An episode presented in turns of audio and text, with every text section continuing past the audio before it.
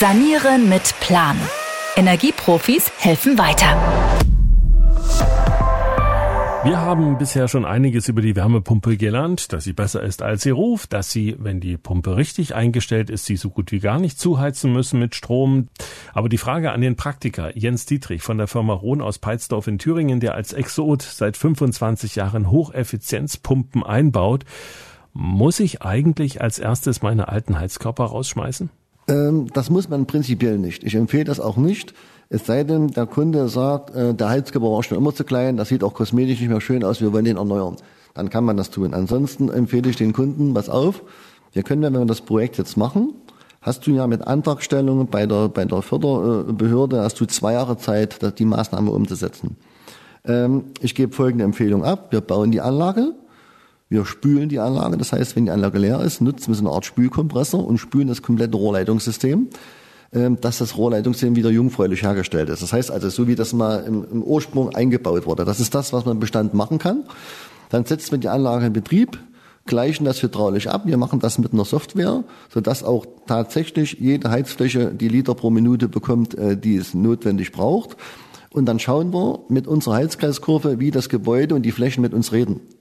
Ob die jetzt sagen, okay, die Temperatur kann ich gut umsetzen oder sagen, ja, das ist doch ein bisschen matt, ähm, ich könnte hier und da vielleicht was Größeres machen. Und dann müsste man überlegen, ob man eventuell in ein oder zwei Räumen die Heizflächen austauscht, erneuert etc.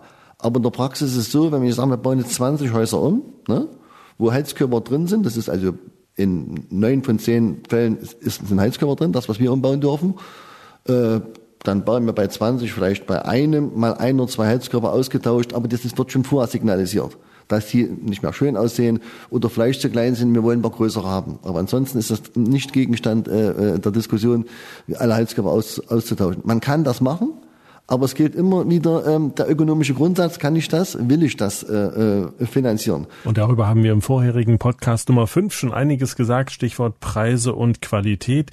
Sie haben sich vor Jahren dafür entschieden, nur Pumpen im Premium-Bereich zu verbauen, die langlebig, leise und effizient sind und die auch mehr können als nur heizen. Kostenpunkt allerdings für den Spaß inklusive Rausschmiss der alten Ölheizung haben wir gesagt, 45.000 Euro bei Ihnen, abzüglich dann der Fördermittel.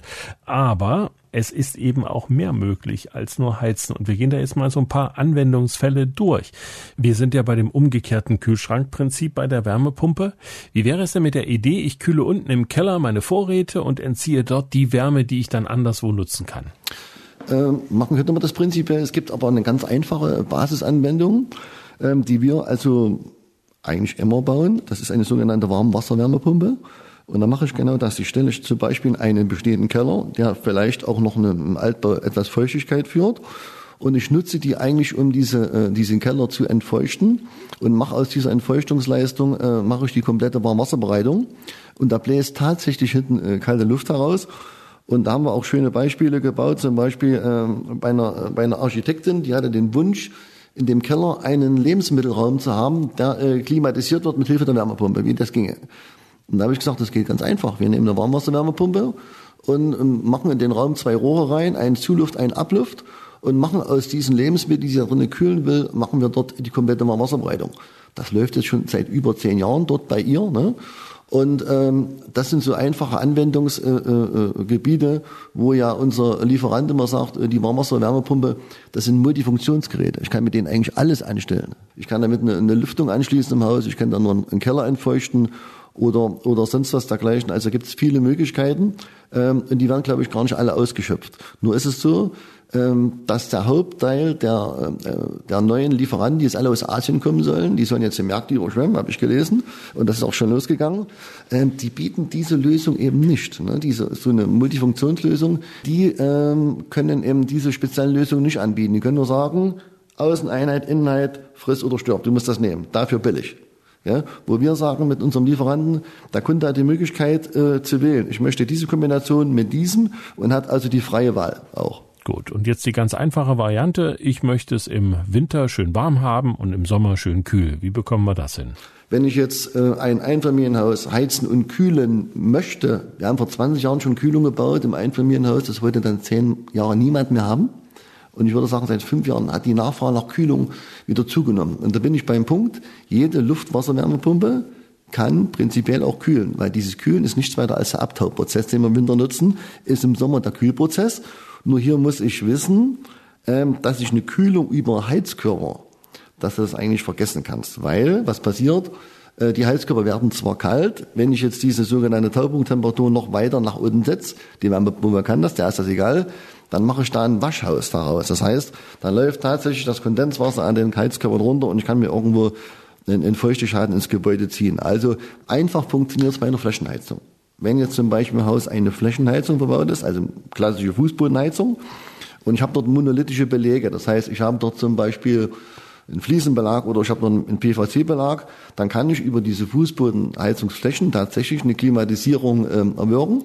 Sie haben es gesehen, Sie sind zu uns reingekommen. Wir haben hier ein angenehmes äh, äh, Temperaturniveau drinne. Wir nutzen das ja bei uns, machen wir das mit unseren Erdwärmepumpen, äh, die sogenannte passive Kühlung.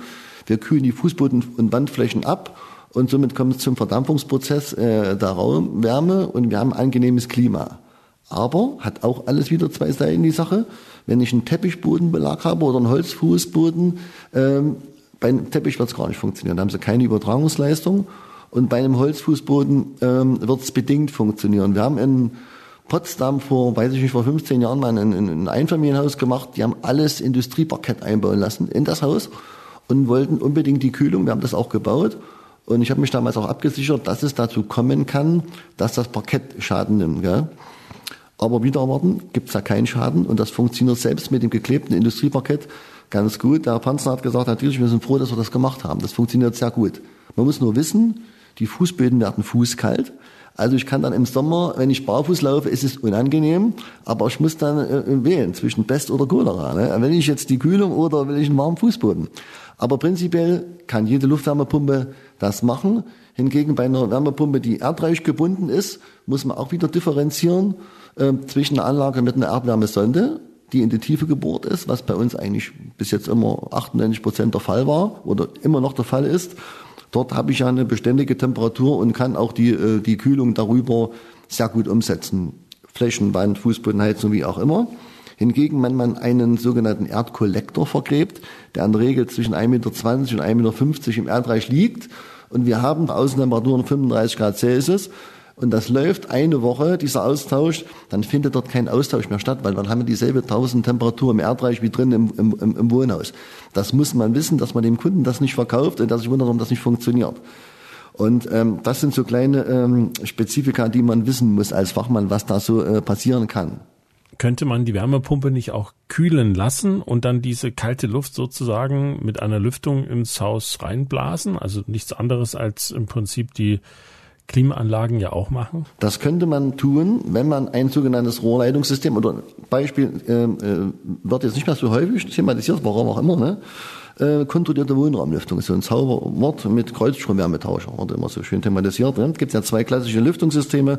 Es gibt ein Einrohr- und Zweirohr-Lüftungssystem. Nur kurze Erklärung, also es geht ein Rohr mit der Abluft raus und mit der frischen Luft ein anderes wieder rein. Das wäre Zweirohr-Lüftungssystem. Äh, mit welchem funktioniert diese Klimaanlagenvariante? Bei dem Zweirohr-Lüftungssystem kann ich das tatsächlich machen. Das haben wir auch schon mal gebaut in Nordhausen, damals bei der Familie Marx. Die wollten unbedingt ein Kontinuumlüftungssystem kombiniert mit einer Kühlung. Und da haben wir dort damals mit der Erdwärmesonde einen sogenannten Sohle-Hilfskreis äh, äh, eingebaut, äh, mit Hilfe der Erdwärmesonde. Also man kann das bauen, aber ich brauche natürlich dann ein Lüftungssystem als, Übertragungs, äh, als Übertragungshilfe. Ne? Äh, und ohne ein, ein, Lüftungssystem kann ich jetzt ja das ja nur statisch über eine Fläche übertragen. Da gibt's aber, ich weiß jetzt nicht, vielleicht seit fünf, sechs Jahren auch eine Entwicklung, das habe ich übrigens vor zehn Jahren schon gesagt. Ich habe gesagt, die Zukunft im Altbau der Wärmeübertragung wird nicht eine Fußbodenheizung sein, alles rauszuhacken. Das wird auch nicht die Wandheizung sein, da was vorzublenden. Die, wird, die, die Lösung wird an der Decke sein. Weil außer eine Lampe stehen da oben keine Möbel in der Regel. Und da gibt's eigentlich hervorragende Systeme von mehreren Herstellern. Also wir setzen da ja so äh, äh, die Thermatop-Systeme ein. Da wird praktisch ein Rohrregister unter die Decke gehangen, so zehn Zentimeter darunter. Die wird dann in den normalen Heizkreis angebunden und dann kann ich die Kühlung über die Deckenfläche machen. Ne? Was den Vorteil hat, ich habe keinen kalten Fußboden und äh, ich habe auch eine bessere äh, äh, Thermodynamik in dem Haus. Das heißt, also ich habe durch diese kalten kalte Fläche nach oben, die kalten Teile fallen durch die Schwerkraft nach unten und ich habe eine bessere äh, Kältestrahlungsübertragung im Haus und das hat zugenommen. Wir machen jetzt ein aktuelles Projekt hier in der Nähe in Weida bei einer Familie. Den habe ich das vorgeschlagen mit den Deckenelementen, weil denen ist es wichtig, in den obersten Geschossen Kinderzimmer, Schlafzimmer, Arbeitszimmer zu kühlen. Die kriegen eine Erdwärmeanlage, die ist auch schon gebohrt, die Anlage. Und ähm, jetzt bauen wir oben alles ähm, Deckenflächen ein. Diese Heizkörper dort oben sind alle rausgekommen. Das ist ein Altbau, also ein bestehendes Gebäude. Und das wird dann über diese Deckenflächen geheizt und gekühlt. Also tatsächlich habe ich dann nur ein Element und die Heizkörper sind dann theoretisch weg. Also ich habe dann wirklich nur das Ding da oben. Ja, eine und dasselbe Heizfläche kann das für zwei Anwendungen, äh, zwei Anwendungen stattfinden. Und das glaube ich, das wird in der Zukunft, kann man das auch raumweise machen, wenn man zum Beispiel sagt, ich habe jetzt eine Wärmepumpe, gebaut und äh, wir haben jetzt eine Erdwärme und wollen das mit der Kühlung machen, aber wir haben noch keine Flächen in allen Räumen. Wir würden zum Beispiel, wenn wir jetzt das Schlafzimmer, Kinderzimmer mal vorrichten, malern, diesen Heizkörper dort wegmachen und an dieser Stelle mir eine Flächenheizung an der Decke bauen. Einfache Sache, geht zu machen, dann kann ich mir genau diese Räume für die Kühlung aktivieren und die anderen muss ich nicht machen. Also ich kann dann auch differenzieren und kann dann frei entscheiden, welche Räume will ich klimatisieren. Und da glaube ich, ist noch ganz viel Luft nach oben, dass äh, in Gebäuden sowas stattfindet. Schauen Sie nur, einfach Vergleich, Klimaanlage im Auto, Automatikgetriebe im Auto. Wie lange hat es gedauert von Amerika bis nach Deutschland, dass sich das durchsetzt? Und so ist das jetzt mit der Klimatisierung auch. Das findet jetzt langsam mehr Gehör, natürlich durch diese äh, wärmeren Sommer, dass man sagt, also wir wollen auch gerne klimatisieren, idealerweise noch in der Kombination mit einer Photovoltaikanlage, weil dann hast du das alles für Unterhaltskosten null. Ja, also das ist auch nochmal ein spannendes Thema äh, Photovoltaik und Wärmepumpe. Aber ich bleibe erstmal noch bei dieser Deckenlösung. Also ich habe ja nur eine Gipskartonplatte, die da oben hängt. Die Decke ist ein bisschen abgehangen. Ich sehe es im Prinzip gar nicht. Und dahinter sind die Klimaanlage und die Heizung gleichermaßen. Welche Voraussetzungen muss ich da eigentlich erfüllen, damit das funktioniert? Also Voraussetzung ist erstmal, dass ich dort eine Wärmepumpe habe, die Heizung kühlen kann. Ne? Also, setzen, also mit einem Öl- oder Gaskessel wird das alles sicher nicht gehen, ne? sondern ich müsste dann mir ähm, eine Heizfläche an die Decke bauen. Gell? Das sieht eigentlich nichts weiter, ist dabei, also dass man eine Trockenbaukonstruktion unter die Decke baut in einem Rastermaß von 27,3 Zentimetern und dort werden Rohrregister eingehangen, die sind etwa zwei Zentimeter stark. Die werden miteinander verbunden und an den Heizkreislauf angeschlossen und darunter kommt eine ganz einfache Gipskartonplatte oder auch eine, eine, Lehm, äh, eine Lehm-Leichtbauplatte gibt es mittlerweile auch und damit ist die Heizfläche fertig gebaut. Das heißt, ich sehe die dann gar nicht, die wird übertapeziert oder überstrichen und ich habe also wie eine Fußbodenheizung, habe ich die in der Decke praktisch in einer Leichtkonstruktion untergebracht. Das erinnert mich ein bisschen an meine Baddecke. Da habe ich ja auch nur eine Latten, Holzlattenkonstruktion und dann habe ich da Gipskartonplatten davor geschraubt und die dann verspachtelt. Da musste ich mir allerdings keine Gedanken darüber machen, ob das Ganze zu schwer wird. Wie ist das da? Ist das ein Problem? Also komplett unproblematisch. Also ich habe auch wenig Last. Selbst ähm, äh, wenn die dann mit Wasser gefüllt sind, also sind unsere Erfahrungen, auch die Herstellerangaben, ist ja alles geprüft worden, bevor so ein System gemacht wird. Wir halten uns da wirklich auch an die, äh, an den Herstellern, die mit den Flächenheizungen das breiteste Programm haben. Ähm, ist ein skandinavischer Konzern eigentlich und die Skandinavier sind ja da schon ein Stückchen weiter äh, mit ihren Entwicklungen als in Deutschland, muss man wirklich auch mal sagen. Und ähm, da kann ich bis jetzt alles, was wir bauen lassen haben, überhaupt nicht sagen, dass da irgendwas bis jetzt sich an der Decke verändert hat, gerissen ist oder was dergleichen. Also das kann ich jetzt überhaupt nicht behaupten. Und was kostet der Spaß? Das wird ja nicht billig, oder? Naja, machen wir zum Beispiel, das ist halt, da sind wir ähm, am Punkt. Ähm, das ist schon ähm, ein Beispiel, wir haben jetzt letztes Jahr in Leipzig gemacht, eine ganze Etage, das waren glaube ich 80 Quadratmeter, mehrere Zimmer, die alten Decken rausgebaut, das alles gemacht und das hat glaube ich dort um die 18.000, 19.000 Euro tatsächlich gekostet. Und ähm, der Vorteil war, die hatten ein Zweifamilienhaus und hatten alle Ölheizung, haben die alte Förderung mit 45 Prozent bekommen und die haben diese volle Förderung dort einsetzen können mit unserer Hilfe und haben das praktisch alles für die Hälfte bekommen. Aus diesem Grund haben die das auch gemacht. Es ist nach wie vor eine teure Soße, ne? aber wenn ich jetzt vergleiche, was immer gesagt wird, es muss eine Fußbodenheizung eingebaut werden, hack erstmal die Fußböden raus, bring erstmal den Fußboden auf Niveau, neue Belege, Türen versetzen, Stürze etc., dann bist du bei derselben Investition vielleicht und hast aber immer noch kein Optimum für die Kühlung, wenn es um die Kühlungsanwendung geht. Ne? Also man muss das auch dann mal ähm, Äpfel mit Äpfeln vergleichen und nicht Äpfel mit Birnen, um zu einem äh, Ergebnis zu kommen.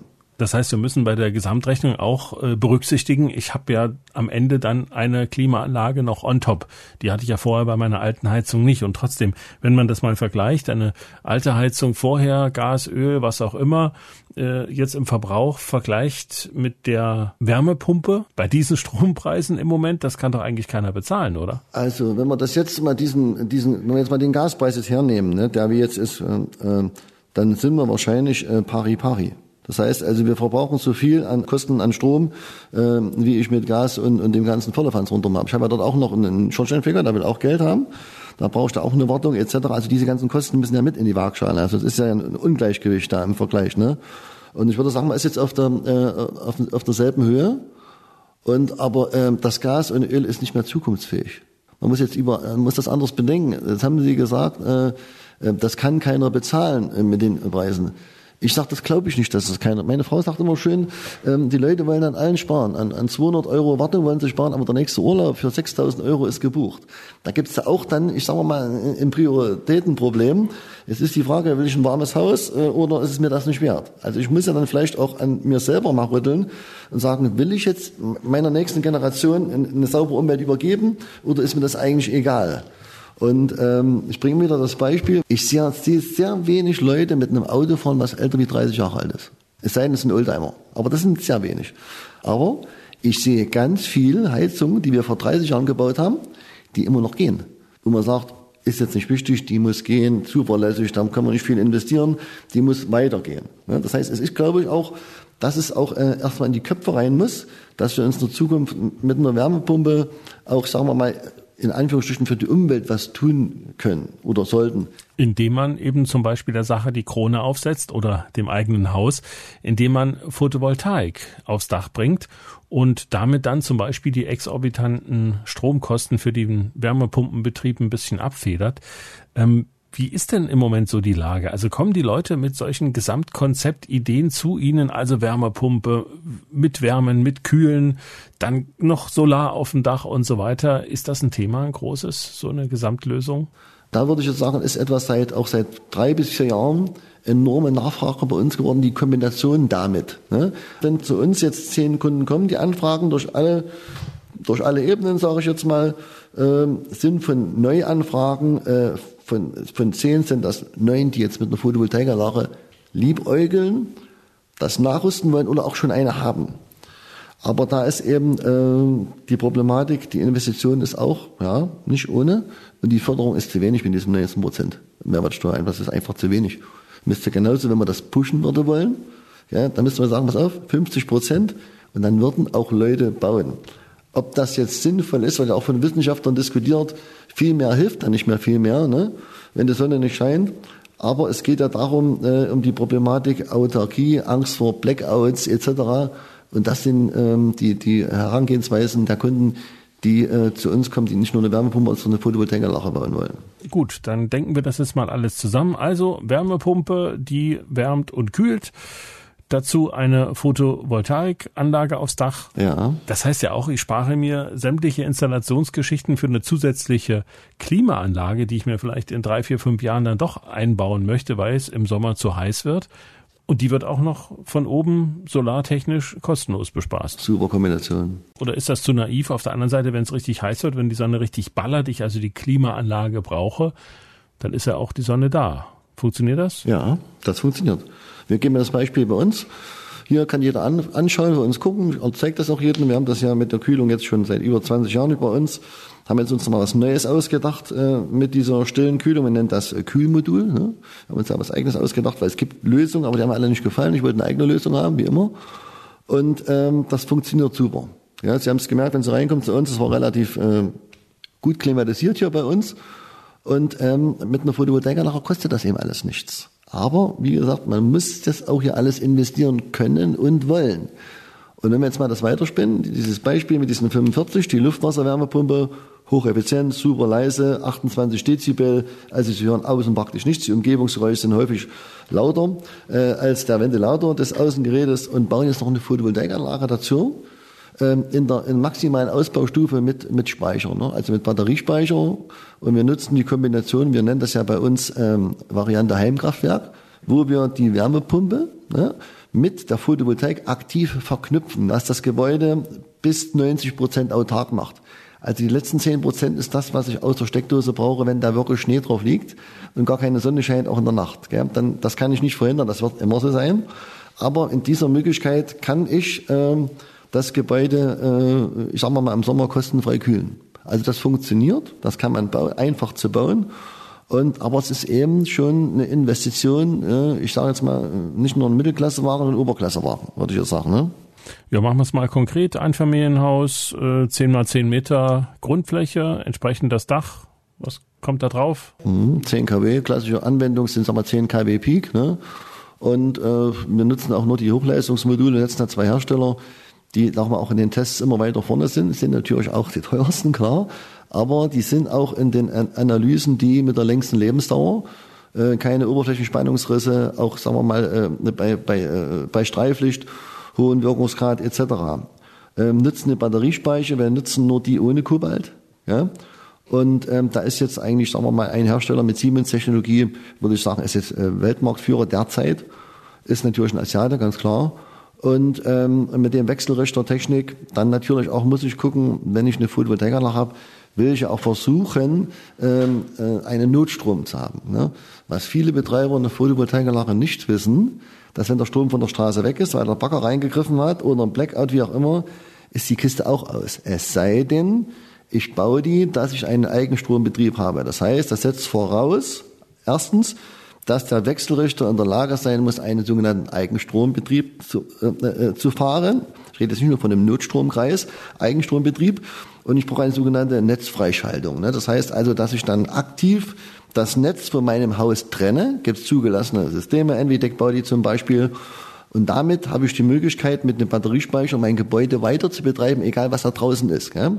Die Versorger haben sich da jahrelang eigentlich so ein bisschen dagegen gewehrt weil das ja immer mehr dazu führt, dass Leute nicht mehr den Strom wollen aus dem Netz, sondern das selber investieren wollen. Ne? Und desto weniger dann aus dem Netz werden, umso teurer wird die Kilowattstunde. Das ist eine logische Folge. Und äh, mit dieser Variante, mit einem großen Pufferspeicher oder mehreren Pufferspeichern, ähm, kann man das sehr gut bauen. Investitionen, Photovoltaik, 10 kW, Peak mit Netzfreischaltung, äh, Wechselrichter, der in der Lage ist, auch digitale Signale auszu, ich sag mal, auszu, auszusenden, die wir für die Wärmepumpe verarbeiten können mit unserer Box. Ähm, würde ich jetzt sagen, muss man investieren auf alle Fälle zwischen 35 und 40.000 Euro netto. Es gibt auch Photovoltaikanlagen für denselben Fall. XY-Hersteller äh, kannst du, sagen wir mal, für 25, 24 bauen. Ja, Stelle ich mir die Frage, warum sind die Komponenten, die bei uns verbaut alles so teuer? Weil die einfachen Preiswerten das nicht können. Der Gesetzgeber, der Fördermittelgeber will ja immer, dass Anlagen gebaut werden, die lange halten. Ne? Und nicht gerade so, äh, die Bindefrist sieben Jahre oder zehn Jahre vorbei und dann Schrott. Das ist ja nicht das Ziel. Und das wird aber bei vielen Produkten wird das so sein, die nach zehn Jahren das äh, zeitliche segnen, wo der äh, äh Konsument nochmal Geld in die Hand nehmen muss. Ne? Das ist bei unseren Produkten ist das sicher nicht so, weil wir können ja jetzt auf äh, 25 Jahre zurückblicken und der Vorteil, um nochmal das Eingangsthema zu haben, ob ich mir Häuser angucke, ne? Äh, wir machen ja bei 99,9 Prozent unserer Anlagen, äh, dürfen wir Inspektionen machen jedes Jahr. Das heißt, ich bekomme überall jedes Jahr Daten. Das heißt, ich bekomme Betriebsstunden, Zählerstände, Temperaturverläufe, Taktungen. Das heißt, es ist so eine riesen Datenmenge, über die wir verfügen. Mit unserer kleinen Firma hat niemand, weil niemand hat die Daten gepflegt von Wärmepumpenbetreibern. Ne? Man kann jetzt hingehen, nach 20 Jahren kann gucken, und die Daten haben wir. Ne? Und jetzt, wenn wir auch sehen, mit Photovoltaik, ähm, die ganze Anlage gebaut und ähm, dann sehe ich, die haben aus dem Netz nicht mal mehr 1000 Kilowattstunden gebraucht. Ist ja unglaublich, wie gut das funktioniert. Also besser noch, wie ich es vorher gesagt habe. Und das sind ja dann jetzt Aussagen von unseren Kunden, die uns dann kommen, sagen, Dietrich, alles, was wir gebaut haben, hat viel Geld gekostet bei Ihnen. Aber das haut so super und wir brauchen kaum noch was von außen. Und damit geht ja diese Rechnung dann auf. Und wenn ich sehe, ich muss immer eine Heizung, denke ich, immer in 30 Jahren. Und da muss ich gucken, ähm, kann ich das finanzieren? Will ich das finanzieren? Und wenn ich das sehe, die Ergebnisse, wie gesagt, unsere beiden Gebäude sind beides Altbauten ohne zeitgemäße Wärmedämmung. Wir sind mit allen beiden 85 Prozent autark. Mehr kriege ich leider nicht hin, weil mir die Dachflächen fehlen für die Photovoltaik. Ich wollte an unserer Multifunktionshalle wollte ich gerne die Fassade vorne, die Frontseite für den Winter machen. Aber äh, da kriege ich mit der Frau Dietrich ja keine Chance. Sie hat gesagt, das fällt dort aus. Gut, dann nehmen wir das mal als letzten Hinweis für heute mit bei aller Technikbegeisterung, die ja in der Regel dann doch dem Manne gegeben ist. Man sollte immer die Frau einbinden. Übrigens auch, wenn es darum geht, wie bekomme ich eigentlich meine Solaranlage aufs Dach. Und da geht es nicht darum, Kran oder Treppe, sondern um so ganz banale Dinge. Wo ist eigentlich mein Hausanschluss? Wo ist der Zählerkasten? Wo könnte ein Speicherplatz finden? Und wo muss eigentlich dann das Auto laden? Und das malen wir jetzt mal auf als Hausaufgabe bis zur nächsten Folge und ziehen da mal gedanklich ein paar Leitungen. Sie werden verstehen, dass dass das nicht dreck und somit auch konfliktfrei ablaufen wird. Deshalb kümmern wir uns da als erstes drum bei unserem großen Themenkomplex Photovoltaik. Klar, wir werden uns dann auch noch darum kümmern, was kommt da aufs Dach, was rechnet sich und so weiter, wie viel muss ich investieren, was sind die besten Module. Aber zunächst ziehen wir erstmal Leitungen und sind dafür mit einem Fachbetrieb verabredet für Folge Nummer 7. Sanieren mit Plan. Ein Podcast von MDR Thüringen.